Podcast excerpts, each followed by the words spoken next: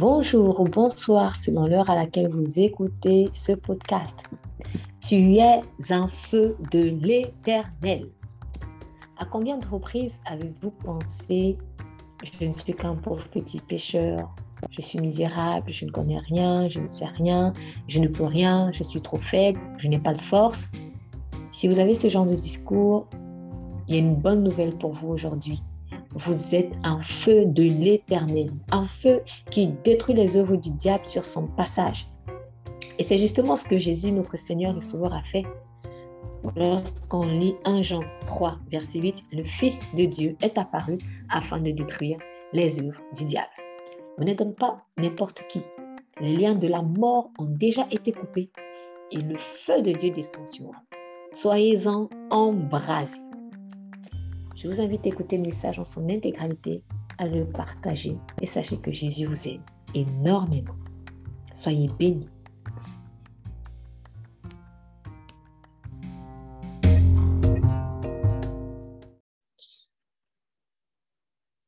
Comme d'habitude, euh, si je demande une lecture, s'il vous plaît, voilà, euh, la première personne qui trouve le passage livre. Alors, nous allons rapidement aller dans le livre d'Exode, Exode chapitre 3. Exode chapitre 3.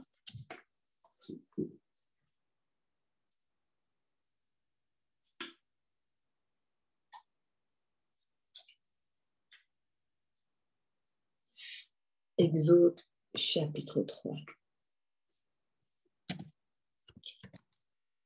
Verset premier.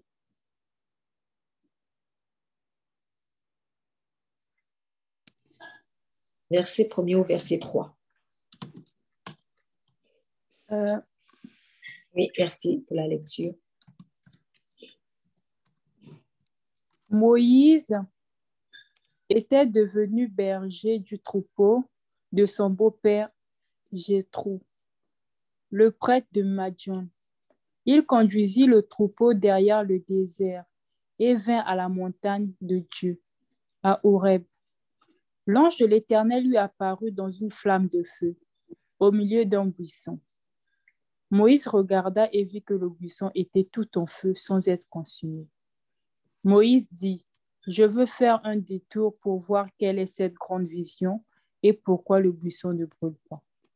Amen. Amen. Donc, Moïse, on sait qu'à cette époque-là, euh, Moïse avait fui, il avait fui parce qu'il était poursuivi par Pharaon. Et euh, étant donné qu'il avait tué un Égyptien, donc il s'est réfugié dans le désert et là-bas, il euh, a rencontré Jétro, prêtre en Madian. Il a épousé sa fille Séphora et puis il a fait sa vie, il a fait sa vie comme ça. Donc, euh, il a décidé donc de vivre en émigré. Bon, je dis qu'il a décidé, mais euh, il dira forcément que je n'avais pas trop de choix. À sa place, je pense que beaucoup de personnes auraient agi de la même manière pour sauver leur vie. Donc, on va se cacher où on peut. Et, euh, et il vit sa vie comme ça pendant, pendant 40 ans. Pendant 40 ans. Et Moïse était devenu berger il paissait le troupeau de son beau-père, sacrificateur de Madian. Et alors qu'il menait, il mena le troupeau derrière le désert et, vint à la montagne de Dieu, à Horeb.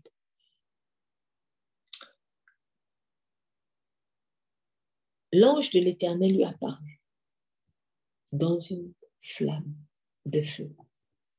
L'ange de l'Éternel lui apparut dans une flamme de feu du milieu d'un buisson. Et il regarda, et voici, le buisson était tout en feu, mais le buisson ne se consumait pas. Alors Moïse dit, je me détournerai et je verrai cette grande vision et pourquoi le buisson ne se consume pas? Et l'Éternel vit qu'il se détournait pour regarder. Et Dieu l'appela du milieu du buisson et dit, Moïse, Moïse. Il répondit, Me voici. Et Dieu dit, N'approche pas d'ici, ôte tes souliers de tes pieds, car le lieu où tu te tiens est une terre sainte. Le lieu où tu te tiens est une terre sainte. Vous savez, Dieu se révèle toujours à nous de la manière dont nous avons le plus besoin à ce moment-là, précisément. Donc, nous n'avons pas connu Jésus-Christ euh, de la même manière. Donc, certains, ils ont connu Jésus, euh, par exemple, par le Dieu qui guérit. Pourquoi? Parce que à ce moment-là, euh, ils avaient besoin de guérison. Donc, ils avaient besoin d'être guéris. Donc, ils avaient besoin vraiment d'avoir la révélation du Dieu qui guérit. Et d'autres ont connu Jésus-Christ au début, par exemple, euh, euh, vraiment euh, comme celui qui console d'un deuil. Par exemple, vous avez perdu quelqu'un et puis Jésus vient vraiment se révéler à vous comme un consolateur. Donc, il y en a qui ont connu Dieu vraiment, qui ont connu Dieu comme celui qui console le cœur brisé. Donc, tu serais venu lui parler du Dieu qui guérit les, les maladies. Bon, peut-être ça ne l'aurait pas forcément vite touché à ce moment-là, parce que à ce moment-là, il y avait, il, cette personne avait besoin, en fait, euh, urgemment, voilà, urgemment, ou alors, si vous voulez, prioritairement, de la révélation du Dieu qui console, parce que c'était son besoin le plus urgent. Voilà. Donc, vous verrez que toutes les manières dont, de toutes les manières dont Dieu apparaît, en fait, aux, aux personnes dans la parole et dans votre propre vie, c'est en fonction du besoin de l'heure. C'est ça. C'est aussi pour cela qu'il nous demande de faire forcément se comparer, en fait, parce que le besoin de l'un à un moment T n'est pas forcément mon besoin à ce même moment T. Et en même temps, ça fait aussi la richesse du corps de Christ parce que euh, moi qui peut-être a connu Dieu comme un Dieu de puissance parce que j'en avais besoin à ce moment-là, quand un autre va me parler du Dieu qui console les cœurs, je vais me dire, ah waouh, donc Dieu aussi a cet aspect, etc. Et c'est comme ça qu'ensemble, en fait, on s'enrichit de l'importance de la communion fraternelle. La communion fraternelle, en fait, te permet vraiment d'appréhender toute euh, de, de, de la diversité, la richesse, en fait, de la personne de Dieu parce que chacun euh, grandit avec Dieu dans un aspect de sa personne.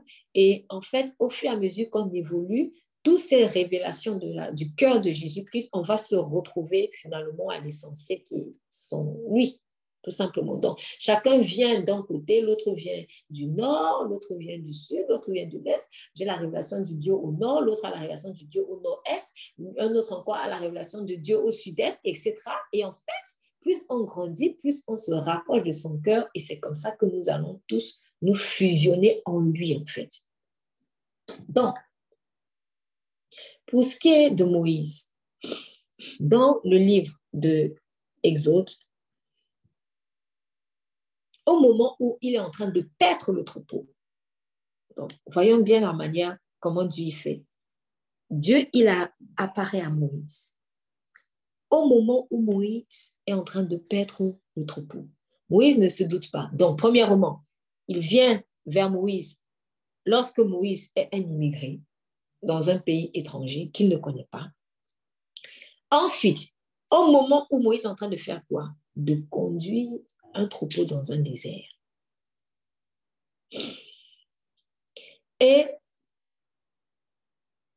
lorsque Dieu lui apparaît, Moïse donc se sent obligé du coup de venir à une montagne. Donc, si je récapitule les circonstances de l'apparition, de la rencontre de Moïse avec Dieu, je suis immigré, Dieu vient me se révéler à moi au moment où je suis immigré dans une terre étrangère.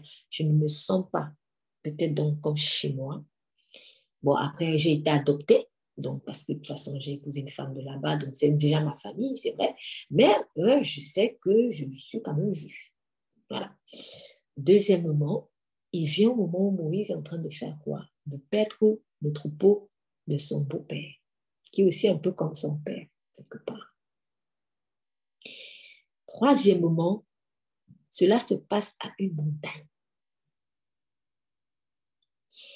Quatrièmement, l'ange de l'Éternel lui apparaît où ou comment? Dans une flamme de feu. Nous avons vu précédemment que euh, lorsque Élie était dans la détresse, il est allé se, quand il s'est caché dans une grotte. L'Éternel est venu d'abord par euh, euh, le feu, par le tonnerre, etc., un grand vent puissant.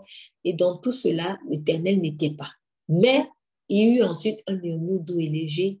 Et alors là, l'Éternel était dans le et léger. Donc, ce qui veut dire que, en fait, Dieu est en train de dire à Élie, Élie, je ne suis pas que dans le feu, je ne suis pas que dans la, puissance du vent, etc., dans des choses qui font beaucoup de bruit, mais je suis aussi dans un et léger. Pourquoi? Parce qu'il avait besoin maintenant de cette révélation-là à ce moment-là. Mais à Moïse, Dieu a commencé par se révéler dans une flamme de feu. Un feu qui apparaît dans un buisson. Le buisson, c'est quelque chose de fragile, en fait. Naturellement, c'est fragile. Il apparaît dans le feu et le buisson ne se consume pas. Le feu, en fait, il est là pour manifester plein de choses. Quand on utilise le feu, nous, c'est pour faire cuire des aliments. Euh, le feu, c'est pour transformer aussi, par exemple, de la matière. Euh, le feu est là pour purifier aussi des choses. Par exemple, quand ceux qui font, euh, utilisent de l'or, du fer, ou alors pour rendre malléable certaines, certaines matières qui sont dures, quand on fait fondre le fer, c'est pour lui donner la forme qu'on veut. Moïse, à ce moment-là, avait besoin de comprendre que l'Éternel est un feu dévorant. L'Éternel est un feu dévorant. Parce que quand vous avez essuyé dans vos vies échec sur échec, échec sur échec, franchement, à un moment donné, pour vous, si même Dieu existe, c'est qu'il n'est pas puissant. Si même Dieu existe, c'est qu'il n'est pas puissant. Et vraiment, hein, personnellement, je me mets à sa place. On parle de quelqu'un qui a fait déjà 40 ans dans le désert, où il n'a pas vu peut-être grand-chose, où il n'a peut-être pas vu de grandes manifestations de Dieu, même si Dieu est là, parce que Dieu sera toujours là. Il n'a pas vu. Et avant même de fuir dans le désert, 40 ans plus tôt passé en Égypte, il a vu son peuple souffrir. Où est Dieu dans tout ça? Où est Dieu dans tout ça? Parce que Pharaon est un homme assez puissant. Du point de vue de Moïse ou du point de vue de ceux qui étaient sous l'esclavage, tout le monde craignait Pharaon. C'était peut-être à ce moment-là, à cette époque-là, la première puissance. Peut-être. Mais en tout cas, quand on parlait de l'Égypte, tout le monde se mettait au garde à vous. Pharaon était un homme puissant. Pharaon était Dieu pour les gens. Qui pouvait dépasser Pharaon? On n'avait jamais entendu, on n'avait jamais entendu à cette époque-là que quelqu'un est venu renverser le trône de Pharaon. On n'a jamais entendu cela. Pharaon était celui qui avait le droit de vivre ou de mort. Le peuple était sous le joug de Pharaon depuis 400 ans. Imaginez, 400 ans. Quatre siècles. Vous savez, la soi, euh, un pouvoir est davantage assis lorsqu'il a aussi perduré. Parce que quand tu as perduré longtemps dans la domination, c'est quand même quelque part le reflet d'une certaine puissance. Parce que forcément, tu ne plais pas à tout le monde. Et il y en a qui ont essayé probablement de faire des coups d'État, des choses comme ça. Ils n'ont jamais réussi. Depuis 400 ans, depuis 400 ans, tu soumets des gens. Depuis 400 ans, une puissance, une nation soumet une autre nation. Cela signifie que la, nation qui oppresse est une nation particulièrement puissante. Et à un moment donné, quand toi, ton père, ton grand-père, ton arrière-grand-père, ton arrière-arrière-grand-père n'ont fait que vivre la même chose, tu te dis, c'est comme ça et ça ne sera jamais autrement. C'est comme ça et ça ne sera jamais autrement. Quel que soit ce qu'on va faire. Car tous ceux qui ont essayé de se liguer contre Pharaon ont échoué des échecs et ils sont morts. Et peut-être Moïse est en train de se dire, si moi je ne suis pas mort, c'est que j'ai échappé belle. Moi j'ai échappé belle. Car tous ceux qui se sont levés contre Pharaon, ils sont morts sans procès. Parce qu'on n'est même pas venu demander, chercher à, faire un procès à Moïse pour lui dire, Moïse, ça s'est même passé comment? Pourquoi tu as tué? C'est-à-dire, Pharaon est impitoyable. Tu ne peux pas discuter. Tu ne peux pas. Aussi, la crainte était ce qui définissait et les Égyptiens et les Hébreux à cette époque. Voilà la situation dans laquelle nous nous trouvons souvent, en fait. C'est-à-dire, j'ai longtemps vécu ça, donc je n'arrive pas à réfléchir autrement. Chaque fois que j'essaie de faire ça, je prends une claque. Pas. En fait, j'ai l'impression, même parfois quand je suis venue à Christ, que c'est comme s'il y a quelque chose qui me dit, mais qui, qui, qui t'a demandé, comment as-tu osé enlever ta chaîne? Comment as-tu même osé penser à, c'est-à-dire penser à, te libérer? Comment as-tu même osé penser? Penser seulement. Et je vous assure, il y a des, des situations où rien que parler même de liberté, tu peux te faire couper la tête. Monde là où vous vivez, c'est oppressant. Je me souviens, je me souviens de cette famille quand j'étais encore petite. Je me souviens de cette famille où déjà, c'était particulier parce que euh, en fait, les enfants, euh, n'avaient pas le droit, les enfants n'avaient pas le droit de faire peut-être le genre de rêver un métier, de rêver, rêver seulement. Je ne dis même pas, j'ai dit rêver. Donc, euh, papa ou maman, je veux être, euh, qu'est-ce que je peux inventer? Je veux être un grand cuisinier. Qui t'a dit, qui t'a même dit de penser à ça? On t'a dit que je monte un truc. On t'a dit que tu vas faire, je ne sais pas moi, tu vas être ingénieur. C'est comme ça et ça ne sera pas autrement. Donc, du coup, tu as l'impression d'avoir été accouché, mais pour servir les intérêts de quelqu'un. C'est ça. Tu es né pour ça. Et c'est ça, en fait, l'esprit de l'esclavage. L'esclavage, c'est je suis né, ma mère est esclave, je suis esclave. En fait, je suis né pour le maître. C'est ça. Voilà. Donc, quand ma mère m'a accouché, elle m'a accouché parce que le maître avait besoin de main-d'œuvre. Donc, tu accouches ton enfant, mais ton enfant, c'est pour le maître. Et ton enfant n'a même pas le droit de rêver à quelque chose, quand bien même Dieu lui a, mis en lui des dons. Parce que tout le monde naît avec un rêve dans le cœur. Tout le monde naît avec un don et des talents que Dieu a imprimés en toi, en fait. C'est pour cela que quand on rêve, ça ne vient pas de nous-mêmes. C'est ce que Dieu a déposé en nous. Ça ne vient pas de nous-mêmes. C'est ça qu'il faut oser rêver. C'est gratuit. Maintenant, quand il y a ta nature, c'est-à-dire quelque chose qui est en toi et qui te dit, tu es appelé à créer des avions. Et tu te mets à rêver de ça. Ah, maman, je vais créer des avions, j'ai envie de créer quelque chose qui va aller dans les airs. Qui t'a dit même de penser à ça? Tu es esclave et tu vas mourir ici. C'est comme ça. Ici, c'est chez nous. C'est comme ça. Donc, les Israélites, chaque fois qu'ils faisaient des enfants, voilà ce qu'on répétait à leurs enfants. Tu es hébreu, fils d'hébreu, tu es esclave et tu ne peux pas faire autrement. Tu n'as pas le choix. C'est comme ça.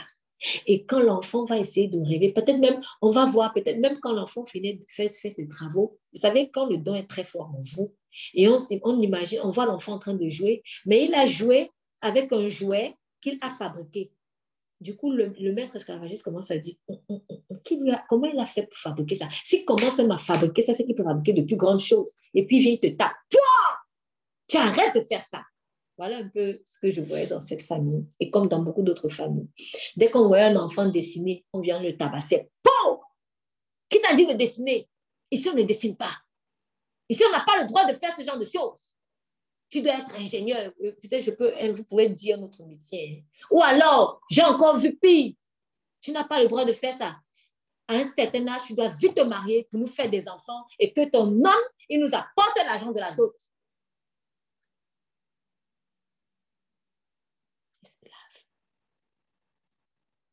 Et quand maintenant Christ t'a franchi, tu es véritablement libre.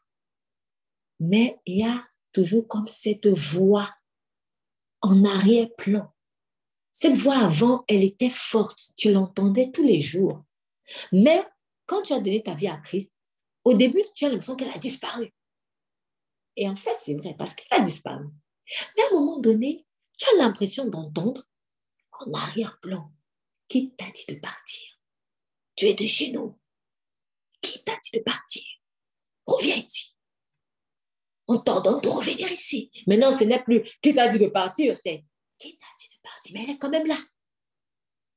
Tu as l'impression que tu n'as pas le droit. Tu as l'impression que la chaîne, elle est toujours là au pied. Tu n'as pas le droit d'être libre. Voilà la situation dans laquelle Israël était.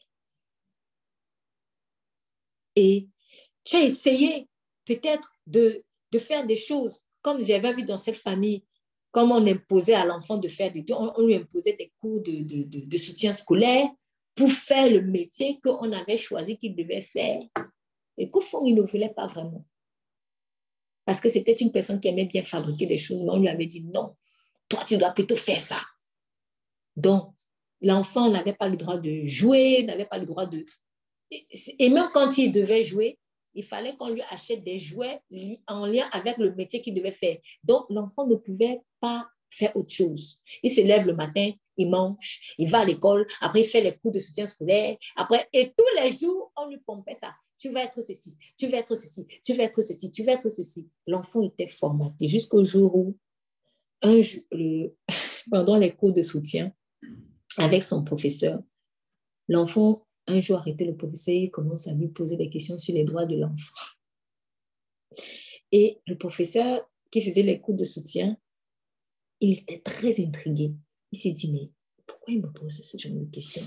Ça l'a tellement inquiété, intrigué, parce que ce n'était pas le genre de questions qu'il nous posait souvent. Il en a parlé à ses parents. Il en a parlé à ses parents, mais en fait de bonne foi, c'est-à-dire, euh, il y a quelque chose qui ne va pas en fait. Ce qui s'est passé, c'est quoi? Quand le professeur est parti, il est venu menacer l'enfant, le violenter. Qui t'a dit de parler de droits de l'enfant? Et je me souviens qu'à l'époque, on lui avait dit, on t'a dit que tu es en France ici? Voilà la réponse qu'on va donner les parents. encore que même en France, on se plaint de, certains droits qui sont bafoués. Mais en fait, c'était l'image que ses parents avaient. Hum, la France, là, franchement, ils sont là, droit de l'enfant, droit de l'enfant. Mais l'enfant était brimé comme ça.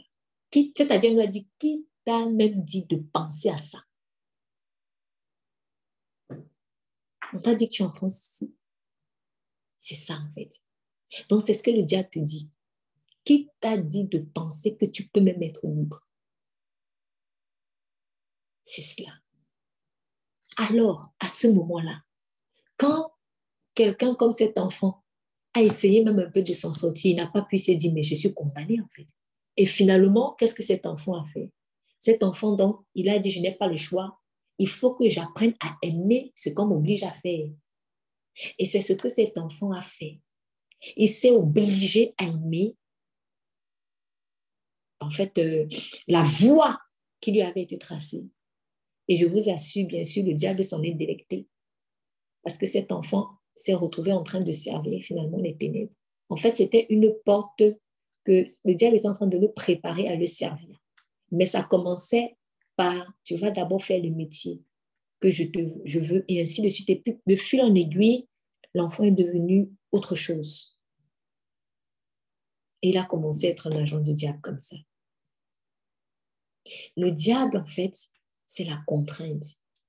Quand, il, quand tu veux t'en sortir, il te bride tellement que à un moment donné, tu lâches prise et tu te dis, je n'ai pas d'autre choix que d'aimer cela. C'est comme chez certaines, dans certaines euh, contrées, pour le mariage, par exemple, on te dit, tu ne choisis pas ton mari, c'est la famille qui choisit ton mari. Et après, tu dis, mais maman, je ne l'aime pas. Papa, je ne l'aime pas. Non, tu vas l'aimer. Tu vois, c'est quand tu seras marié, tu vas voir, tu vas l'aimer. Moi aussi, hein, moi aussi, c'était comme ça. Et c'est à ce moment-là que tu découvres après des années qu'en fait, ta mère n'avait même pas épousé ton père parce qu'elle aimait. Mais c'est parce qu'on l'avait obligé. Tu te rends compte que tu as vécu dans le mensonge pendant des années. Et que c'est comme ça, on va te rappeler, mais ta tante, c'était pareil. Ta cousine, c'était pareil. En fait, tu te rends compte que tu es né en prison. Et que ce qu'on a fait passer pour l'amour dans le foyer, ce n'était pas de l'amour. C'était la contrainte. Mais eux, ils ont accepté, en fait. Ils ont accepté leurs contraintes. Ils ont fini par aimer leurs contraintes. Et c'est ce que Satan veut. Il veut te faire aimer la contrainte. Il veut que tu l'acceptes. Accepte que tout le monde est malade chez toi, c'est une maladie héréditaire, donc toi aussi tu dois l'accepter. J'ai entendu même des gens, c'est-à-dire se glorifier de leur maladie parce que c'est la maladie que leur mère avait aussi et c'est la maladie que leur père. Non, mais tu sais, ma mère avait aussi le diabète. Non, non, Et tu te parles, tu sens même qu'il est content d'avoir eu la même maladie que ça, mais c'est bizarre, c'est machiavélique. je ne sais pas comment expliquer cela. Mais en fait, en fin de compte, j'ai compris que, franchement, le lumière est tellement vicieux, je ne sais pas comment il fait, mais il réussit à nous faire aimer le mal le mal même qui nous fait mal. Le mal qui nous fait mal. Mais tu n'es pas obligé d'aimer le mal qui te fait mal. Tu n'es pas obligé. Israël, à force d'avoir été dans l'esclavage, ont commencé à aimer l'esclavage. Et vous voyez le système de la folie. En même temps, ils priaient Dieu que Dieu les délivre. Mais en même temps, vous voyez, quand ils sont sortis dans le désert, ils ont commencé encore à réclamer l'Égypte. C'est la preuve qu'ils avaient aimer, en fait, cela. Et c'est comme ça que nous sommes souvent. C'est que quelque part, on a commencé à aimer l'esclavage, souvent sans s'en rendre compte. Donc, finalement, notre rapport avec l'esclavage est devenu un rapport de cœur. Mais c'est ce que Satan fait, en fait. C'est-à-dire, il commence à t'oppresser de l'extérieur pour entrer dans ton cœur. Mais Dieu lui fait l'inverse. Dieu commence à faire pousser la liberté dans le cœur et c'est de l'extérieur, en fait, qu'elle va se manifester. Satan lui fait le fait inverse. Il t'oppresse, il t'oppresse, il t'oppresse, il t'oppresse, il t'oppresse. Après, finalement, ça rentre dans le cœur. Surtout quand tu as vu que tu essaies de lutter en vain. Et c'est là où Dieu vient te dire, mon enfant, tant que tu vas lutter avec tes forces, à un moment donné, non seulement tu vas lâcher prise, mais tu vas permettre que ce contre quoi tu luttes entre en toi. C'est ça le danger. C'est pour cela que quand vous voyez l'oppression, mettez au pied de Dieu. Laissez vos forces. Parce que si tu luttes, tu luttes, tu luttes avec tes forces, tu ne vas pas vaincre, mais c'est ça qui va te vaincre. Et ça va te montrer vaincre, ça va entrer dans le cœur et tu vas commencer à aimer. Et c'est le danger donc de faire les choses avec ses propres forces c'est que plus tu luttes, en fait, plus tu luttes, tu, donnes un coup, tu donnes un coup, et en fait, tu ne te rends pas compte, ça commence à entrer, entrer. En fait, quand tu donnes le coup, ça pénètre. Tu donnes un deuxième coup, ça pénètre. Tu donnes un troisième coup, ça pénètre dans ton cœur. C'est ça qu'il ne faut même pas bagarrer. Dès que le diable veut, hey, viens, on lutte. Pourquoi croyez-vous qu'il veut toujours que tu luttes avec lui? Parce que le fait d'avoir ses mains touchées comme ça, là, c'est déjà entré. Il faut lui dire, non, moi, je ne vais pas lutter avec toi va voir avec mon maître. C'est ça. En fait, Satan veut tellement, il veut, il veut comment il y a cette expression, il veut forcer le contact. Il veut parler avec toi. Il veut lutter avec toi. Il veut, parce qu'il sait que rien que causer avec lui, rien que lutter avec lui, ça peut emmener la contagion. Fuis. Ne cherche pas à lutter contre lui. Laisse le combat à Dieu. Parce que Dieu ne peut pas être contaminé par le mal. Mais nous, nous pouvons l'être. Donc, ce que nous, nous devons faire, c'est être cachés en Jésus. Et quand je suis caché en Jésus, quand Satan va venir, lui va seulement voir Jésus, il ne va pas me voir moi. Il ne va pas me voir moi. Donc, Moïse avait besoin de comprendre que ce n'est pas avec ses forces qu'il peut délivrer Israël. Parce que s'il s'est retrouvé immigré en Madian, fugitif, c'est parce qu'il a tué quelqu'un, voulant délivrer Israël avec ses forces. Qu'est-ce qu'il a récolté? La honte, la fuite. Après, Dieu s'en est servi encore parce qu'il s'est utilisé nos erreurs. Il s'est retrouvé être berger. C'était la préparation aussi de Moïse. Mais ce n'est pas Dieu qui a, qui a envoyé Moïse aller tuer un Égyptien. Moïse a voulu jouer les libérateurs, en fait, avec sa force. Et du coup, il s'est laissé piquer. Il a bu l'amertume de cela. Ça a donné un goût amer. Oh, qu'est-ce que j'ai fait? J'ai tué un homme. Donc, quand, tu quand je veux jouer, en fait, je veux euh, manifester le don de Dieu avec ma force, parce qu'ici, il était appelé à secourir. Moïse, c'était quelqu'un qui avait l'onction de secourir. Ça se voit, ça se sent. Donc, son cœur brûlait quand il a vu qu'on menaçait quelqu'un, on menaçait un héros, et son cœur aussi a brûlé quand il a vu qu'arrivé au puits à Madian, eh bien, il y avait des hommes qui venaient menacer, en fait, les filles de Madian. Moïse s'est levé, il les a défendus. C'était quelqu'un qui avait vraiment un don pour secourir, en fait. C'était quelque chose que Dieu avait déposé en lui. Seulement, Moïse avait besoin que son don de secourir soit purifié. C'est ça. C'est ça. Pour que ça n'aille pas dans tous les sens. Parce que quand ce n'est pas purifié, eh bien non seulement Satan va peut-être te proposer des faux malades, ou alors il va te proposer de bagarrer avec lui. Sachant que quand tu commences à bagarrer avec Satan, tu vas te retrouver en train de faire les œuvres de Satan. Et c'est ce que Moïse a fait il s'est retrouvé meurtrier. Il s'est retrouvé meurtrier parce qu'il a voulu lutter, en fait, avec l'esprit qui habitait d'Égypte en ce moment-là, l'esprit de l'esclavage. Moïse, tu ne peux pas lutter contre l'esprit de l'esclavage. C'est trop fort. Laisse le combat à Dieu. Laisse le combat à Dieu. Et Dieu lui-même va te montrer comment on fait. C'est Dieu qui luttera en fait. Toi, tu ne fais que participer. Mais c'est Dieu qui lutte et c'est Dieu qui délivre. Et quand il délivre, c'est en son temps. Donc, comme Moïse n'a pas réussi à faire, à délivrer Israël de ses propres forces, peut-être qu'il a oublié, il a commencé à oublier. Il s'est dit non, Dieu n'est pas puissant. Et vous savez, on est un peu dans ce système-là. Nous, on croit que quand on veut faire quelque chose, avec, on fait avec nos forces, et puis ça ne marche pas. Et après, on dit, Dieu n'est pas puissant. C'est bizarre. Hein? C'est bizarre, je reprends, je reprends, parce que c'est très, c'est profond ce que je dis. Quand on fait des choses, soi-disant même pour Dieu, parfois on dit je vais faire ça pour Dieu, mais sauf qu'on y va avec nos moyens, avec notre intelligence, avec notre sagesse, avec notre force à nous, ça va échouer logiquement parce qu'on ne peut pas lutter contre les ténèbres avec nous-mêmes. Donc, quand maintenant ça échoue, quand on est sur un échec, on commence à dire, quand j'ai échoué là, c'est que Dieu n'est pas puissant. Dieu n'est pas puissant. Qu'est-ce que ça signifie? Ça signifie que toi, dans ta tête, c'est toi qui étais Dieu. Est-ce que vous voyez la logique?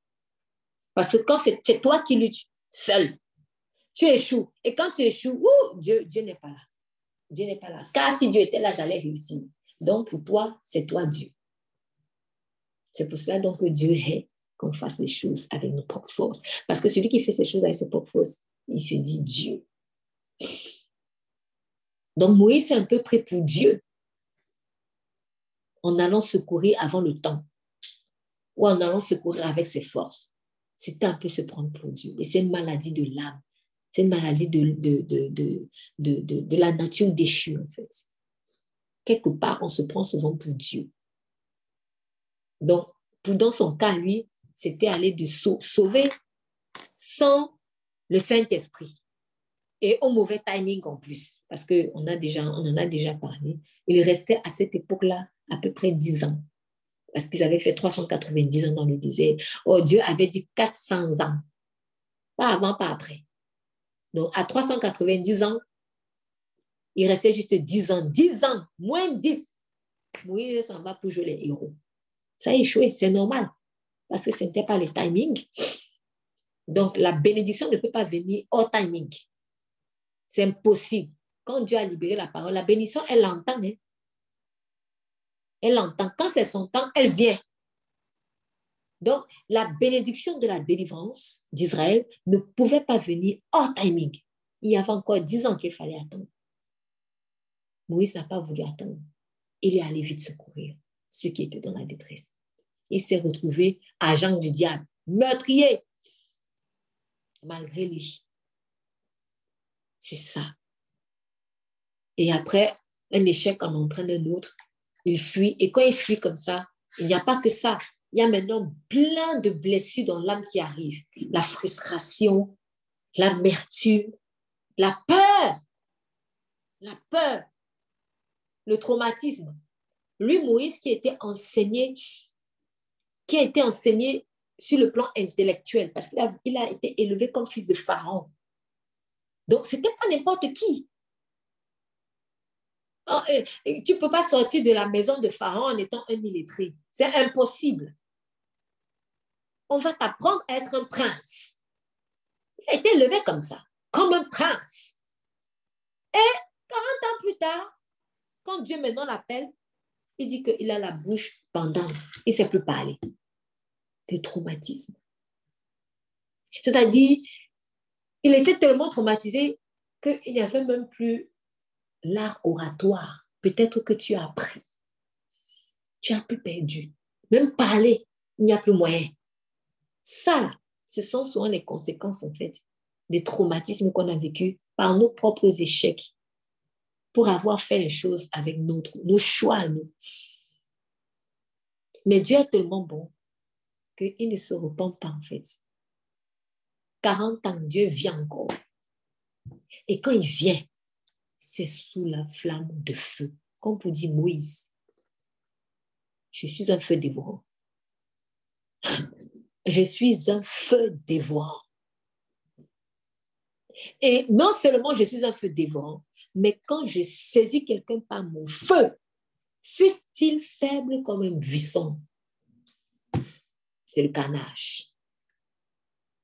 Ici, le fait que Dieu apparaisse dans une flamme de feu, dans un buisson, Dieu est aussi en train de montrer à Moïse comment il va faire les choses avec nous. Moïse, tu n'es qu'un buisson. Le buisson s'enflamme très vite. Hein, c'est faible, c'est fragile. Même votre enfant, il prend le buisson de et casse. C'est rien, ça, le buisson. Moïse, Dieu est en train de montrer à Moïse le contraste et la manière dont il allait l'utiliser. Moïse, ce n'est qu'un buisson, mais je vais te remplir de mon feu. Moïse, reconnais que tu es faible, mais je vais te remplir de mon feu. Quand Dieu te remplit de son feu, parce que, et que tu es oint par lui, ce feu-là ne peut pas te brûler. En revanche, celui qui se lève contre Dieu, quand il va mettre la main dans ce feu-là, alors là, il va se faire brûler. C'est ce qui s'est passé avec les, les amis de Daniel. Ce n'était que des buissons. Ce n'était que des, des personnes fragiles. Les simples serviteurs de Nebuchadnezzar et le feu de Dieu est descendu sur eux. Nebuchadnezzar pensait que c'était lui qui les brûlait, mais en fait, c'était Dieu qui était en train de les remplir de son feu. Et cela ne les a pas consumés. En revanche, quand on a lancé certains gardes de Nebuchadnezzar dans la fournaise, eux, ils se sont brûlés. Moïse, Dieu dit à quelqu'un aujourd'hui, même si tu n'es qu'un buisson, même si tu es fragile, même si tu n'es qu'un nègre, même si tu n'es qu'un moineau, je veux te remplir de mon feu. Je veux te remplir de mon feu. Et quand je te remplis de mon feu, qui va être pour le camp des ténèbres un feu de jugement, pour toi, ça va être un feu de purification. C'est cela. Donc, le même feu, le même feu qui purifie est le même feu qui dévore.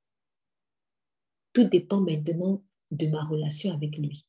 Si c'est une relation d'amitié, ça va être un feu de gloire. Si c'est une relation d'inimitié, ça va être un feu de jugement. Pour Pharaon, ça a été un feu de jugement. Ce qui veut dire que, en fait, on voyait Moïse comme ça, comme vous me voyez, mais dans l'esprit. Quand Moïse a atterri en Égypte, les dieux d'Égypte ont vu un buisson enflammé. Les dieux d'Égypte ont vu un buisson enflammé. C'est juste que Pharaon était aveugle. Mais les dieux d'Égypte, ces esprits mauvais-là, quand ils ont vu Moïse atterrir, je vous assure, ils ont compris que là, là, là, ah, le Dieu vivant qui arrive. Donc, toi qui es fragile, tout ce que Dieu veut, c'est que tu reconnaisses justement cette fragilité. Mais pas pour rester dans la fragilité, mais pour être rempli de son feu. Parce que beaucoup aussi disent souvent, toi-même tu sais que je suis faible, Seigneur. Ah, moi je suis faible, moi je suis faible. Le langage est de faible, faible, faible, faible là. Faut arrêter ça. Faut arrêter. Car il embrase le buisson. Tu es un buisson embrasé de l'éternel Dieu. Et il veut t'envoyer pour aller délivrer son peuple sous le joug de Pharaon depuis 400 ans ou je ne sais combien d'années. Un peuple qui, eux aussi, ont perdu la foi en la puissance salvatrice de Dieu. Pour eux, ils sont condamnés. Ils ont besoin de démonstration de puissance. Dieu veut démontrer sa puissance, en fait, à ceux qui ne croient plus en lui, à ceux qui sont désespérés. Et il veut utiliser toi, simple buisson, craquelant. Il veut utiliser toi. Il veut te remplir de son feu. Mais pour cela, va avec la force que lui te donne, pas avec ta force à toi. Et attends son timing. Laisse-toi former dans le désert, même si ça met 40 ans.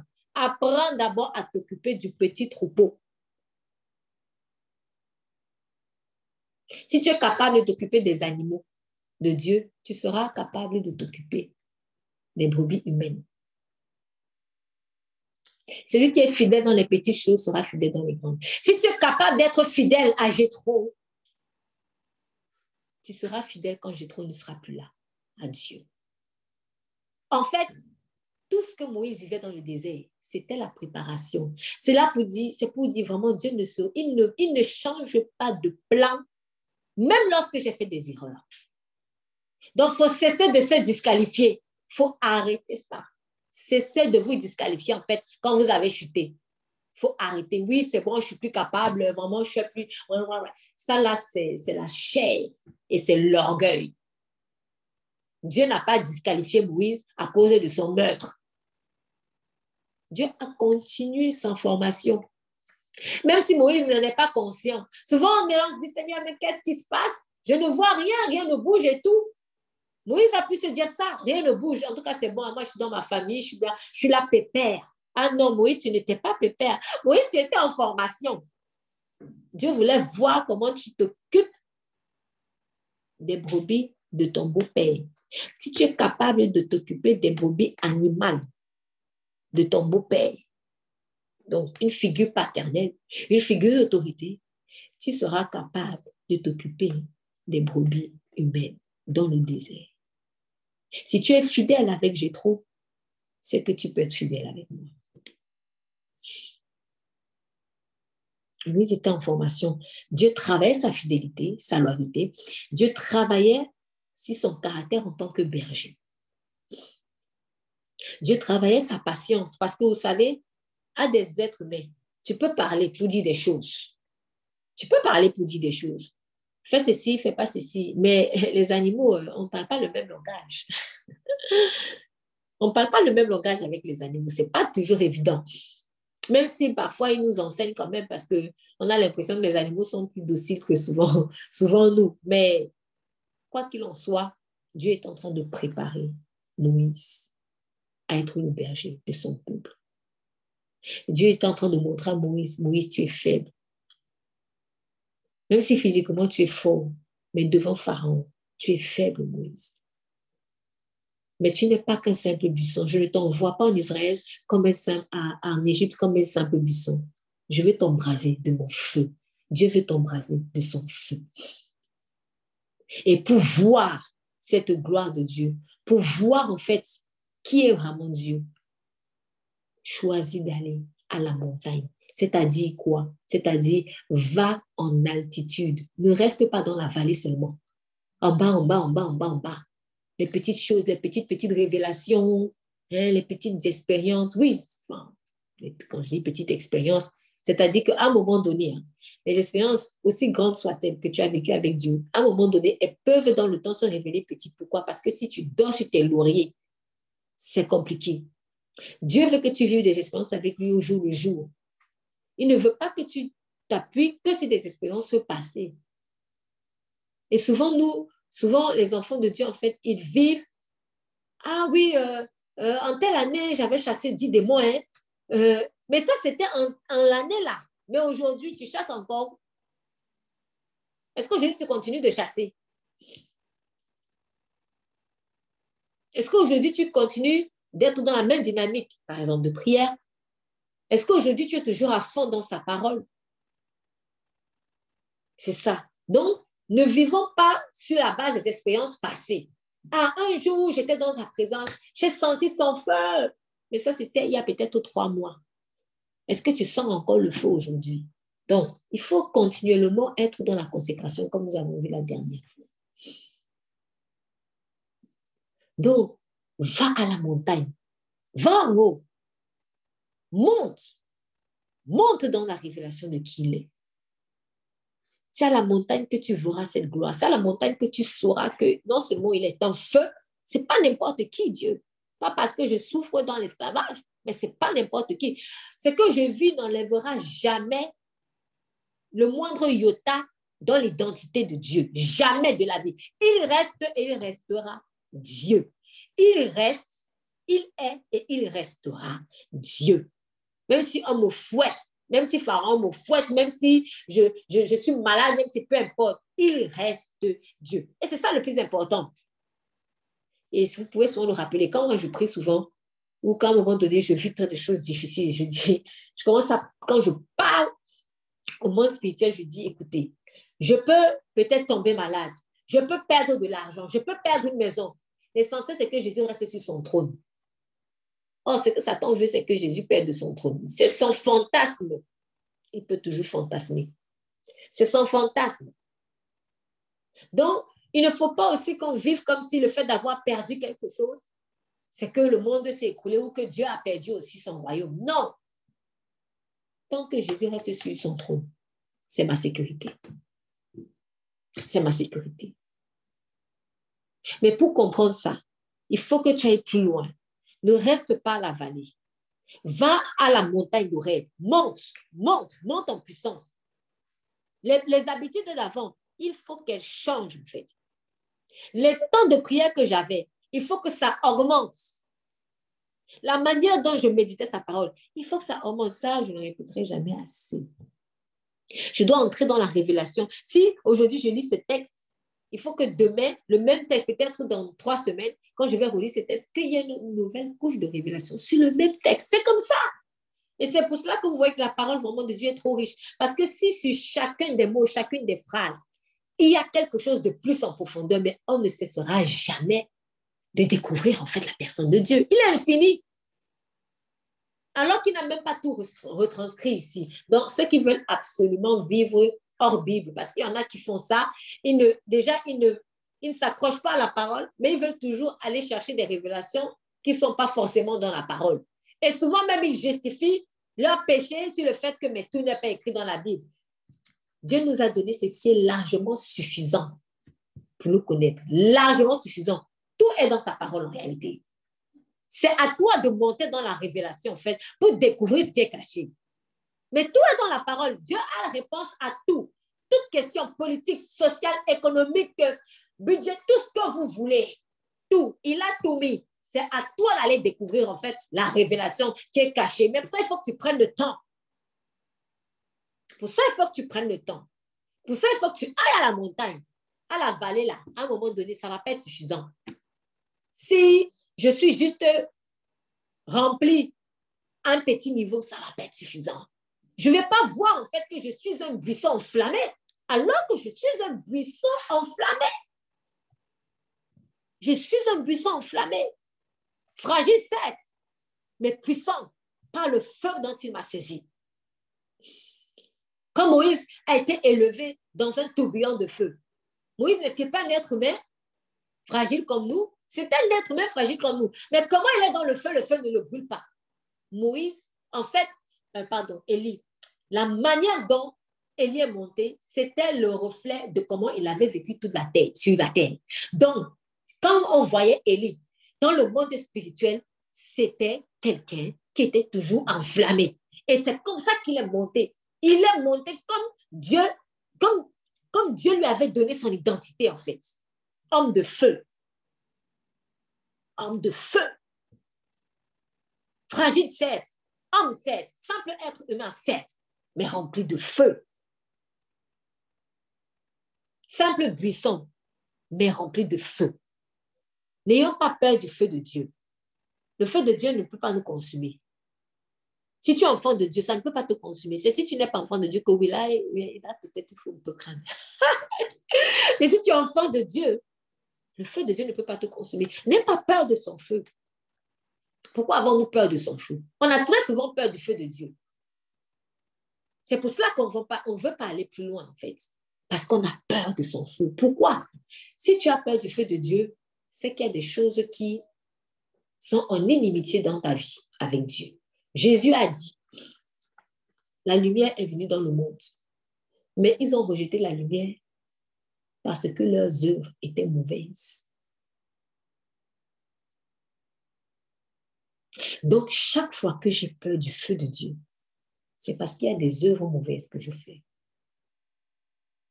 Moi, c'est comme ça que je fais pour savoir qu'il y a quelque chose qui cloche en moi. Quand il y a quelque chose en Dieu qui m'effraie, quand je suis dans la peur, quand quelque chose en lui qui m'effraie, je dis, hum, c'est pas normal. Je commence à prier pour ça. Je dis, Seigneur, là, là, la révélation, il y a quoi là qui se cache? Il y a quoi là qui, qui m'effraie comme ça? C'est pas normal.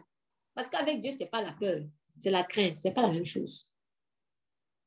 La crainte implique la révérence, le respect, parce qu'on aime la personne. Mais la peur, elle manifeste une inimitié.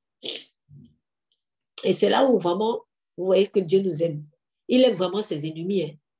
Parce que souvent, il y a des petites zones de notre vie qui sont ennemies de Dieu, mais il continue de nous aimer. Donc, il ne faut pas avoir peur du feu de Dieu. Laisse Dieu t'embraser. Laisse le feu du fondeur, comme on a chanté, descendre sur toi. Dieu veut t'embraser. Dieu veut t'embraser. Et de toute manière, ton esprit te le dit. Tu sens le témoignage intérieur qu'il faut que j'aille délivrer Israël. Oui, Dieu a mis en toi l'onction pour délivrer Israël. Et tu sens ce, ce, ce, truc en toi, tu sens ce feu en fait, ce feu de l'appel en toi. Mais avant d'aller délivrer Israël, il faut passer à Horeb.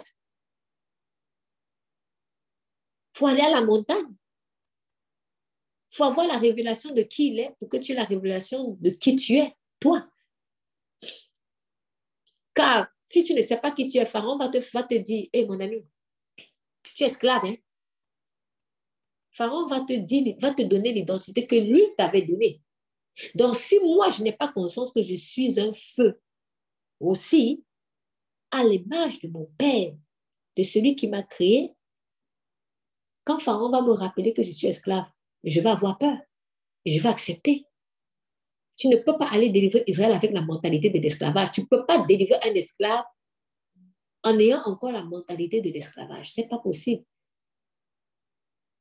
Mais si tu débarques en Égypte comme ça, Pharaon va te le rappeler. Il va te dire, ici tu es chez moi. Et tu es esclave parce que tu es beau, parce que tu es ici. Il va commencer à te rappeler plein de choses. Les choses ont passé. Comme on a chanté tout à l'heure. Non. Il faut que tu aies conscience, quand tu vas au rêve, quand tu iras à la montagne au rêve, tu vas prendre conscience que Dieu a jeté tes péchés au loin, que tu es une nouvelle créature, que les choses anciennes sont passées, les choses sont devenues nouvelles. De telle sorte que quand tu vas arriver maintenant en Égypte pour délivrer Israël, et que Pharaon va te rappeler que tu es comme si, tu es comme ça, tu es comme si, tu pourras lui dire, mais je ne sais même pas de quoi tu parles là. je ne sais pas de quoi tu parles, en fait. Tu parles à une autre personne. Je ne sais pas de quoi tu parles. Tu parles un Moïse mort. Mais il ne faut pas juste dire cela à Pharaon pour dire. Il faut que tu le vives. Parce que beaucoup chantent, je suis une nouvelle créature, choses sont passées, mais ils ne vivent pas ça. Parce que Pharaon ne va pas se laisser faire au premier coup. Quand tu vas lui dire, Pharaon, moi je suis une nouvelle créature, il va maintenant utiliser les menaces. Il va utiliser la contrainte. Et tu vas ressentir les symptômes d'avant. Tu vas commencer à revoir des choses d'avant. Tu vas sentir dans ta chair les symptômes d'avant. Et là, tu vas te dire, hey, c'est vrai, hein. je suis encore esclave? Seigneur, je suis encore esclave? Et tu vas commencer à avoir le langage d'un pauvre petit pécheur les, récitations que je faisais avant. Et pitié de nous, Seigneur, pauvre petit pécheur. Ce n'était que ça que j'avais dans la tête, pauvre petit pécheur. Il faut arrêter, pauvre petit pécheur. Tu es une nouvelle créature. Tu es une nouvelle créature. Buisson enflammé de l'éternel. Les péchés ont été jetés au loin. Je ne suis pas n'importe qui. Faut que j'arrête de marcher dans la mentalité de pauvre petit pécheur. Tu n'es pas pauvre, tu n'es pas petit. Et la nature de péché, elle a été ôtée. Il ne faut pas donc aller la récupérer à la poubelle. Laisse le vomi, ne retourne pas ton vomi. Désormais, tu es un buisson enflammé. Tu n'es pas un simple buisson.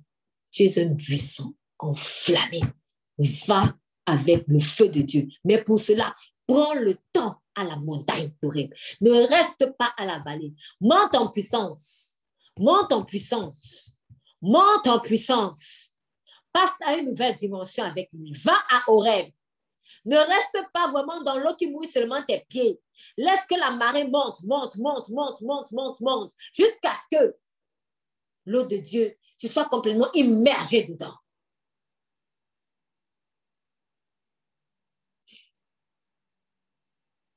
Le temps qu'il faut à Horeb. Et quand tu vas redescendre d'Horeb, si à Horeb tu étais monté simple buisson, quand tu redescends de là, c'est avec le feu. C'est avec le feu. Dieu va transformer tout ce que tu avais, le bâton de berger, des brebis, animal de Gétro que tu avais, devenir, va devenir un bâton de puissance qui dévore les serpents de Pharaon. Les pieds, les pieds qui avaient l'habitude de courir au mal, les pieds qui avaient l'habitude d'aller tuer l'Égyptien parce qu'il fallait défendre quelqu'un. Maintenant que tu as enlevé tes souliers et que tu es, tu as, tes pieds ont touché la terre sainte, quand tu ressors de là, tes pieds sont enflammés. Tes pieds désormais ont le zèle de Dieu. C'est plus les pieds du mal. Il faut que tu ailles un rêve, monte. Ne reste pas un petit niveau. Les réflexions d'avant, non, non, non, non. Pauvre petit pécheur là, il faut mettre la croix dessus. C'est maintenant que c'est à la croix. Tu es riche, tu es grand et tu es la nature de fils désormais. Voilà la vérité. Tu n'es plus pauvre, tu n'es plus petit, tu n'es plus pécheur, pécheur, pécheur, pécheur. Le péché, il a jeté au fond de la mer.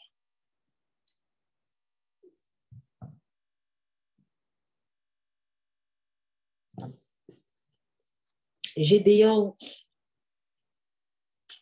avait vécu quelque chose de similaire.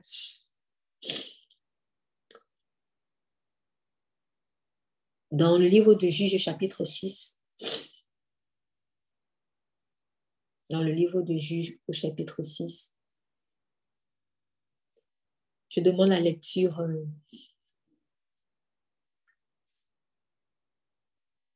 à partir du verset 1 jusqu'au verset 23. Donc, jusqu'au verset 23. On va lire tout ça pour comprendre le contexte. Donc, Gédéon 6, verset 1 à 23. Oui, merci. Les Israélites firent de nouveau ce que l'Éternel considère comme mal, de sorte que l'Éternel les livra au pouvoir des Madianites pendant sept ans. L'oppression des Madianites fut si, euh, si dure que les Israélites s'aménagèrent des abris dans les cavernes, les grottes et les endroits escarpés des montagnes. Chaque fois que les Israélites avaient ensemé leurs champs, les Madianites venaient les attaquer avec les Amalécites et d'autres tribus nomades de l'Orient. Ils établissaient leur campement dans le pays et détruisaient les récoltes jusqu'aux abords de Gaza. Ils ne laissaient aux Israélites ni vivres, ni moutons, ni bœufs, ni ânes. En effet, ils arrivaient en grand nombre comme des sauterelles avec leurs troupeaux et leurs tentes. Eux et leurs chameaux étaient innombrables et ils en envahissaient le pays pour le ravager. Les Israélites furent réduits à une grande misère par les Madianites et ils implorèrent l'Éternel. Lorsque les Israélites implorèrent l'Éternel à cause des Madianites, il leur envoya un prophète qui leur dit Voici ce que déclare l'Éternel, le, Dieu d'Israël. C'est moi qui vous ai fait sortir d'Égypte, de ce pays où vous étiez réduits à l'esclavage. Je vous ai délivré de l'Égyptien et de tous ceux qui vous opprimaient. Je les ai chassés devant vous et je vous ai donné leur pays. Je vous ai dit, je suis l'Éternel votre Dieu. Ne craignez pas les dieux des Amoréens dont vous habitez le pays. Mais vous ne m'avez pas écouté. L'ange de l'Éternel vint s'asseoir sous le chêne qui se trouvait à Ophra, dans la propriété de Joas, un homme de la famille d'Abiezer. Gédéon, un fils de, un fils de Joas, était en train de battre le blé dans le pressoir à raisin pour le cacher des Madianites. L'ange de l'Éternel lui apparut et dit L'Éternel est avec toi, guerrier valeureux. Gédéon lui répondit De grâce, mon Seigneur, si l'Éternel est avec nous, pourquoi tant de malheurs s'abattent-ils sur nous? Où sont donc tous ces prodiges que nos pères nous ont racontés et nous disant, en nous disant que l'Éternel nous a fait sortir d'Égypte? En réalité, l'Éternel nous a abandonnés et nous a livrés au pouvoir des Madianites. Alors l'Éternel se tourna vers lui et dit Va avec cette force que tu as et délivre Israël des Madianites. N'est-ce pas moi qui t'envoie? Mais Gédéon répliqua De grâce, mon Seigneur, avec quoi pourrais-je délivrer Israël? Ma famille est peu importante dans la tribu de ma nation, et moi je suis le plus jeune des fils de mon père. L'Éternel lui répondit Je serai avec toi. C'est pourquoi tu battras les Madianites tous ensemble. Gédéon lui dit Eh bien, si réellement tu m'accordes ta faveur, prouve-moi par un signe que c'est bien moi, que c'est bien toi qui me parles. Ne t'éloigne pas d'ici, je te prie, avant que je sois revenu vers toi avec une offrande que je te présenterai. J'attendrai ton retour, lui dit-il. Gédéon rentra chez lui, apprêta un jeune chevreau et prépara des pains sans levain avec 30 kilos de farine. Il mit la viande dans une corbeille et le jus dans un pot, puis il apporta le tout à l'ange de Dieu qui se tenait sous le chêne et le lui L'ange de Dieu lui dit Prends la viande et les pains sans le vin et dépose-les sur le rocher, puis verse le jus par-dessus. Gédéon obéit. L'ange de l'Éternel avança le bout du bâton qu'il tenait en main et en toucha la viande et les pains sans le vin. Une flamme jaillit du rocher et consuma la viande et les pains sans le vin. Puis l'ange de l'Éternel disparut à ses yeux. À ce moment, Gédéon reconnut que c'était l'ange de l'Éternel et il s'écria Malheur à moi, Seigneur éternel, car j'ai vu l'ange de l'Éternel face à face. Mais l'Éternel lui dit, Rassure-toi, n'aie pas peur, tu ne mourras pas. Gédéon construisit à, cet endroit un hôtel à l'Éternel et il l'appela L'Éternel assure la paix. Amen. Très bien, merci. Donc, on voit que Gédéon a réagi de la même manière que Moïse, parce que lorsque vous lisez Exode 2, chapitre 3, verset 6, euh, il est écrit Et Moïse cacha son visage car il craignait de regarder Dieu une fois que Dieu s'est présenté à lui comme le Dieu de ses pères. Donc, euh, en fait, euh, c'est normal parce que voir Dieu, c'est fort. Vraiment voir Dieu, c'est fort. Et Gédéon, lui, il était dans ces situations similaires où il avait au fond la rage. Il avait la rage de voir son peuple opprimé par les Madianites, tout comme Moïse avait la rage de voir son peuple opprimé par les Égyptiens. Et lorsque Dieu maintenant vient se révéler à lui en lui disant, en l'appelant vaillant héros, vaillant héros. J'ai dit, Dieu se révèle à nous de la manière dont nous avons besoin. Donc Moïse, lui, il avait besoin de comprendre que Dieu est très puissant. Moïse avait besoin de comprendre qu'il n'est pas, il est peut-être un simple buisson, mais il peut être rempli de feu en fait. Dieu le voit vraiment comme un buisson enflammé. Euh, c'était vraiment une question aussi de le délivrer de cette mentalité de petitesse. Gédéon, c'était pareil. Gédéon, lui, il avait vraiment envie de, que quelque chose se passe. C'est sûrement qu'il avait envie de faire quelque chose. Et Dieu, quand il vient à lui, il appelle vaillant héros. Pourquoi? Parce que Gédéon avait besoin de comprendre qu'il est vaillant. Gédéon avait besoin de comprendre qui il est en réalité en Dieu. Et Gédéon lui dit, mon Seigneur, si tu es avec nous, pourquoi tu nous es-il arrivé? Vous voyez, c'est toujours comme ça. On n'a pas beaucoup, vraiment l'humilité de comprendre souvent pourquoi est-ce que certaines bavures, nous, on les suit. Pourtant, quand vous lisez le premier verset, on vous dit, les Israélites firent ce qui déplaît l'Éternel. C'est ça, en fait. Donc, il y a des choses qui nous arrivent parce que c'est nous-mêmes qui avons récolté. On récolte ce qu'on a semé. Et, et du coup, peut-être Gédéon, lui, n'a pas eu, je ne sais pas pourquoi il a posé cette question, mais il aurait dû se souvenir, en fait, que ben, c'est Israël qui a péché. Il aurait peut-être pu dire, première chose, Seigneur, vraiment pardonne-nous, parce qu'on sait qu'on a fait, on a mal fait, mais maintenant, fais-nous grâce. C'est ça. Mais il dit directement, si Dieu est avec nous, mais si je fais des choses qui n'honorent pas Dieu, je suis en train de me couper de lui. Mais là où on voit à quel point il est miséricordieux, c'est que ça ne l'a pas découragé. Dieu est encore venu parce qu'il est un Dieu de grâce. Il est un Dieu de grâce et il se révèle à quelqu'un qui n'a du tout pas foi en la force qu'il a. Tu l'appelles donc vaillant héros et il dit, il dit, si l'Éternel est avec moi, donc euh, pourquoi est-ce que ah mon Seigneur, s'il était avec nous, pourquoi tout cela nous est-il arrivé Où sont tes actes merveilleux que nos pères nous disaient, etc. etc. Et l'Éternel se tourna vers lui et lui dit, va avec la force que tu as et délivre Israël de l'oppression de Madian. N'est-ce pas moi qui t'envoie?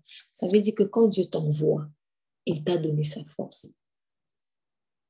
C'est à toi maintenant de prendre conscience que tu l'as. Donc, Gédéon parlait, quand il s'expliquait, il disait, ah Seigneur, avec quoi je vais délivrer? Quand il dit avec quoi, cela signifie qu'il n'a pas vu la force qu'il avait. Parfois, quand Dieu vous a déjà donné de la force, quand vous ne la voyez pas, vous pensez que vous êtes comme avant. Donc, il faut voir la force que tu as. Et je reviens encore à ce que on a vu tout à l'heure. Comment tu vas voir la force que tu as si tu ne montes pas à Horeb Parce que c'est à Horeb que tu vas prendre le temps tu vas te poser. À la montagne, en fait, tu as une vue panoramique de plein de choses. Celui qui est à la vallée ne peut pas forcément voir comme celui qui est à la montagne. Si je suis de mon balcon et que j'observe le quartier, je n'ai pas la même vision des choses que celui qui est en bas, sur la route. Pourquoi? Parce que sa vision est limitée. Mais quand moi je suis sur mon balcon, je vois plein de choses que celui qui est en bas ne voit pas forcément. Donc, quand tu es à la montagne, ta vision change. Elle augmente. Et tu vois enfin comme Dieu voit. Pourquoi? Parce que Dieu, lui, il voit d'en haut. Il voit d'en haut. Donc, Dieu veut t'amener à voir comme il voit. C'est pour ça qu'il veut que tu ailles à la montagne. Que tu passes à une nouvelle dimension, en fait. Et tu vas prendre le temps nécessaire pour voir comme il voit. Donc Gédéon, lui, ne voyait rien. Alors qu'il avait déjà la force. Dieu lui avait déjà donné la force. Peut-être même que Dieu lui avait donné la force avant qu'il ne descende. Et Gédéon peut-être a senti le truc où n'a rien senti. Tellement il était en train de dire dans sa tête, je suis petit, ma famille est la plus petite, je suis pauvre, nanani, nanana. Et finalement, depuis que Dieu a envoyé la force, tu ne fais rien. Alors là, Dieu va descendre, il dit, bon, on va aller voir mon fils là, parce que je vois qu'il n'a pas encore compris. Et Dieu tout le monde doux et bon. Et il vient dire, va un héros. Il proclame la parole parce qu'il sait ce qu'il a donné à Gédéon.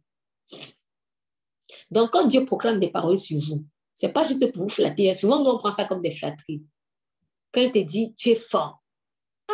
Seigneur! En fait, on croit que c'est des flatteries. Et dès que c'est fini, on recommence comme avant, dans la faiblesse, dans la négligence, dans la... Comme si de rien n'était.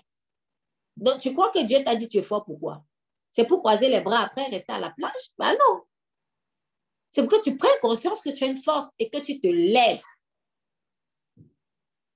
C'est ça. C'est pour que tu te lèves. Ce n'est pas juste pour te flatter, pour, te, pour que tu souris.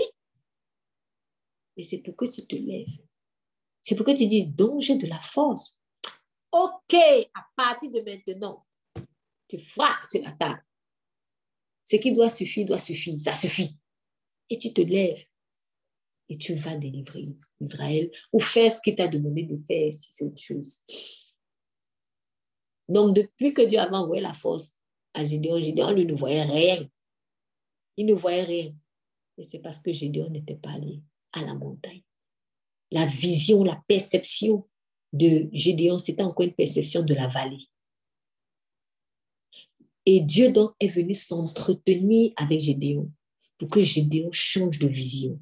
Donc, c'est l'entretien que tu vas avoir avec Dieu qui va te permettre en fait, de changer de vision. Quand tu t'entretiens avec lui, quand tu prends un moment de qualité avec lui, quand tu vas échanger avec lui, tu vas, ta vision va changer. C'est ce que aussi Satan veut faire à l'inverse. C'est pour ça qu'il ne faut même pas causer avec lui. Pourquoi croyez-vous que Satan vient toujours pour faire des causeries? Parce que quand tu causes avec le mal, ta vision aussi change en mal.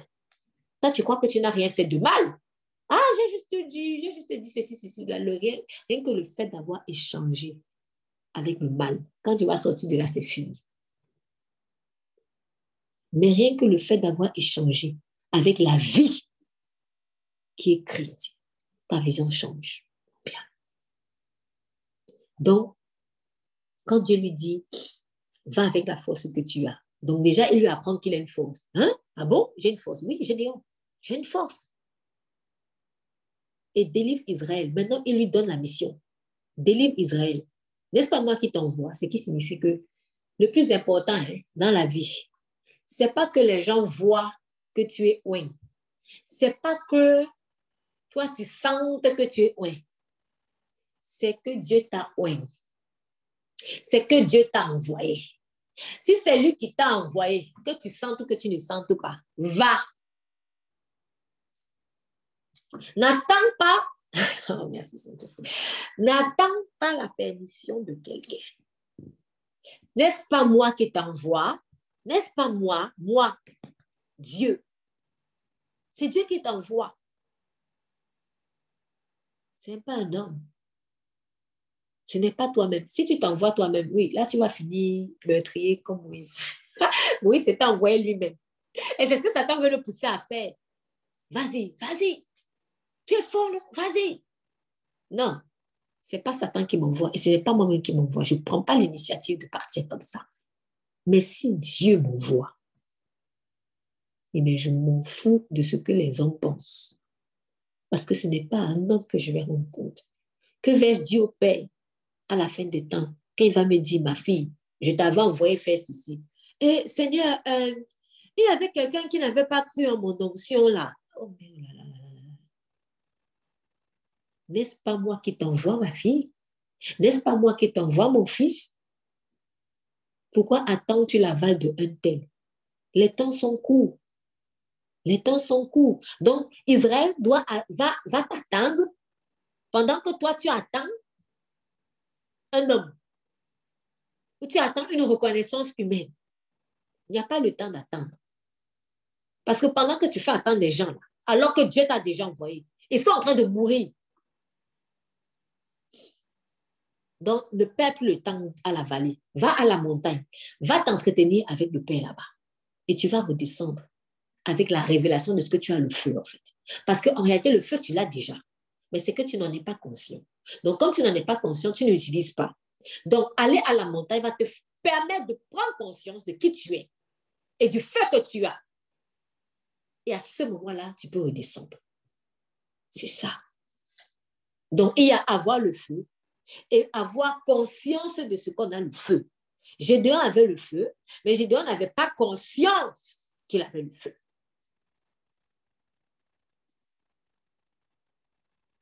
Ça. Donc, il y a des cas où, oui, effectivement, je ne suis encore qu'un buisson. C'est maintenant en allant au rêve que Dieu va m'équiper. Mais il y a des fois où vraiment, hein, Dieu a déjà donné l'équipement, mais depuis longtemps. Depuis longtemps. Voilà pourquoi il dit, je, je redonne encore ce passage. Il y a longtemps que vous devriez être des maîtres. Il y a longtemps, mais vous en êtes encore au lait. Donc, ici, quand il dit va avec la force que tu as là, Gédéon découvre que donc j'ai une force. Dieu a déjà donné la force. Qu'est-ce que tu attends pour faire ce que tu dois faire? Qu'est-ce que tu attends? Qu'est-ce que tu attends?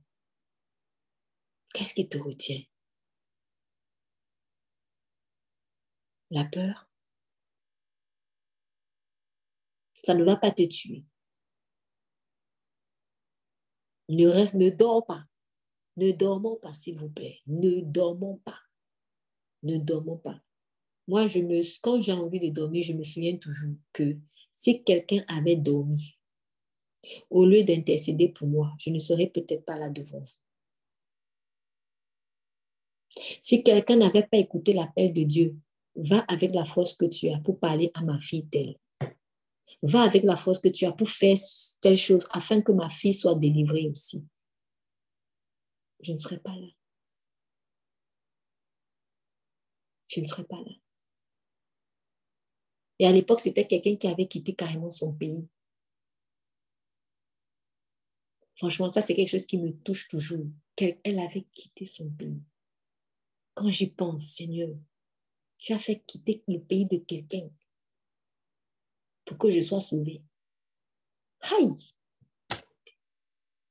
Et nous, quand il nous envoie loin, on dit non, c'est trop loin, c'est trop loin, c'est trop loin. C'est trop contraignant. Mais nous, on aime être bénis. Nous, on aime quand quelqu'un vient de loin pour venir nous bénir. Mais nous, on ne veut pas quitter loin pour aller bénir aussi quelqu'un. C'est méchant. C'est au fond, c'est méchant. Au fond, c'est méchant. Acceptons la contrainte. Il est écrit, quand une femme a, quand accouché là, on dit, je veux faire des enfants. Regardez comment les gens courent parfois derrière les enfants. Je veux les enfants, je veux les enfants, je veux les enfants. Mais on t'a déjà averti que peut-être l'accouchement, ça fait mal. Oui, c'est pas grave, mais je veux l'enfant. Pourquoi? Parce que toi, tu regardes au bébé que tu vas avoir. Du coup, tu fais fi de la douleur. Tu fais fi de la contrainte. Dieu, lui, veut ses enfants aussi. Il veut ses enfants. Et pour avoir ces enfants-là, il y a des contraintes qui vont venir, il y a des douleurs qui vont venir. Donc, pourquoi je dois fuir la douleur? Moi, je vais seulement venir manger le fruit des gens, alors que moi, je je ne dois pas produire de fruits. Mais ce n'est pas normal. Ce n'est pas normal. C'est méchant.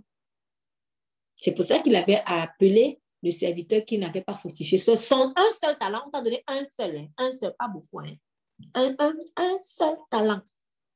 Là, là, le Seigneur a dit qu'il était méchant, méchant, méchant et paresseux. Parce que lui, pour qu'il soit sauvé, on a payé le prix. Maintenant, on lui dit, va fructifier un petit talent. Tu vas cacher.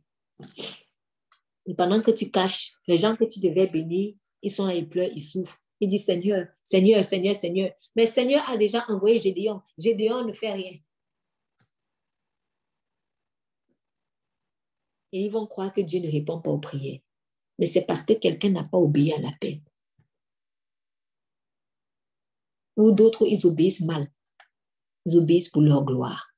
Donc, ne faisons pas ça. Sache que tu as de la force. Dieu t'en a donné. Réponds à son appel.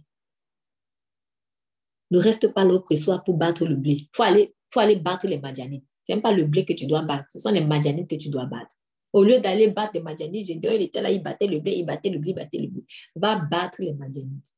Il faut les battre dans la prière, il faut les battre dans le jeûne, il faut les battre dans la proclamation de la parole, avec la puissance de Dieu. Va battre les Madianites. Madianites savent que tu es puissant. Lève-toi et vas-y. Et cesse de dire, comme Gédéon, euh, je, mon, ma famille est la plus petite, je suis le plus petit. Qui t'a demandé de parler de ta famille? Mon père et ma mère, je sont ceux qui font la volonté de mon père qui est dans les cieux. De quelle famille tu parles? Une famille qui était en train d'adorer en plus euh, autre chose. Parce que quand vous lisez la suite, on vous dit que au cours de la même nuit, euh, euh, l'Éternel dit à Gédéon, prends le taureau, le jeune taureau de ton père, ainsi qu'un deuxième taureau de 7 ans, démolis l'autel de Baal qui appartient à ton père et abat, le, poteau sacré qui se trouve dessus. Donc, ce que tu dois battre là, à un moment donné, cesse de battre le blé. Ça là, c'était pour un temps. Maintenant, va abattre les poteaux de Baal, va abattre les Madianites. Donc, toi, tu te focalises sur, moi, je viens de la famille telle qui est petite, qui est ceci, qui est cela, qui est. Comment toi, tu vas prendre pour référence une famille qui est sous l'oppression de Baal, qui adore Baal?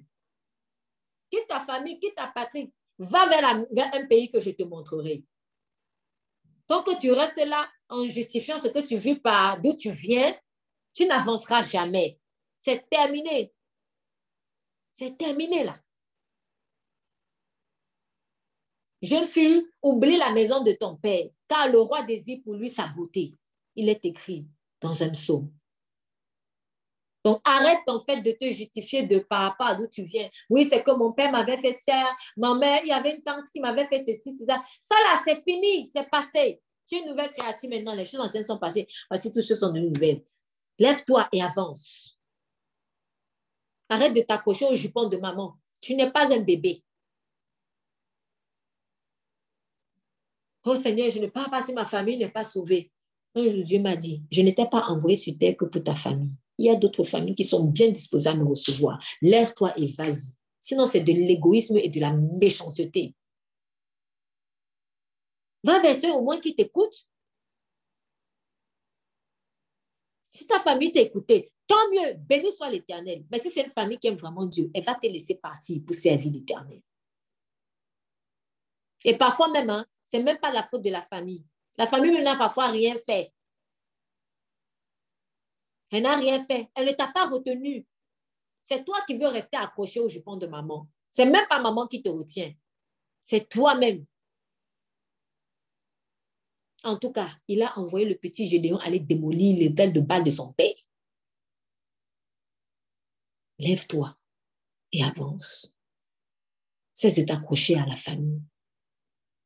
Dieu t'en donnera une. Et je termine avec ça. Ce passage que vous connaissez bien. Celui qui aura quitté pour moi, père, mère, frère, soeur, enfant, bien, à cause de mon nom, il recevra dans ce siècle-ci au centuple et dans le siècle à venir. Après, il a dit avec les persécutions. Mais quand même, tu recevras au centuple tout ce que tu quittes pour Dieu, y compris la famille. Tu vas la retrouver. Tu vas la retrouver. Va avec la force que tu as. Réponds à l'appel de Dieu et cesse de dormir. Cesse de faire autre chose. Cesse de battre le blé. Va battre le tête de balle. Va abattre le tête de balle et va battre les Madianites. Ils sont déjà vaincus. À toi de te lever. Père, au nom de Jésus, je te remercie vraiment pour ta parole et je prie que tu accordes la, grâce à quelqu'un aujourd'hui de réaliser, Seigneur, qu'il est un feu il est un buisson enflammé de l'éternel, qu'il a reçu de la force, Seigneur, qu'il a reçu de la puissance, Seigneur, et que tu l'appelles à aller délivrer, Seigneur, ceux qui sont enchaînés. Seigneur, que cette personne ne cesse de dire, je suis faible, je suis faible, je suis un pauvre, je suis pécheur. Non. Ou alors que ma famille vient de ceci, je viens de cela. Non, Seigneur, les choses passées sont passées, toutes choses sont devenues nouvelles. Si je suis une nouvelle créature, si je suis une nouvelle créature en Christ, alors les choses anciennes sont passées toutes choses sont devenues nouvelles. Merci parce que tu nous montres l'exemple de Moïse qui était un homme comme nous, Gédéon qui était un homme comme nous, avec leur force, avec leur faiblesse, mais t'ont obéi. Et ils ont répondu à l'appel. Et ils sont allés délivrer Israël. Seigneur, je te remercie vraiment pour ces exemples. Je prie que vraiment ce feu du fondeur, ce feu du fondeur nous mette à tes pieds et nous fasse t'obéir. Que toute la gloire te soit rendue dans le nom de Jésus. Nous avons prié. Amen.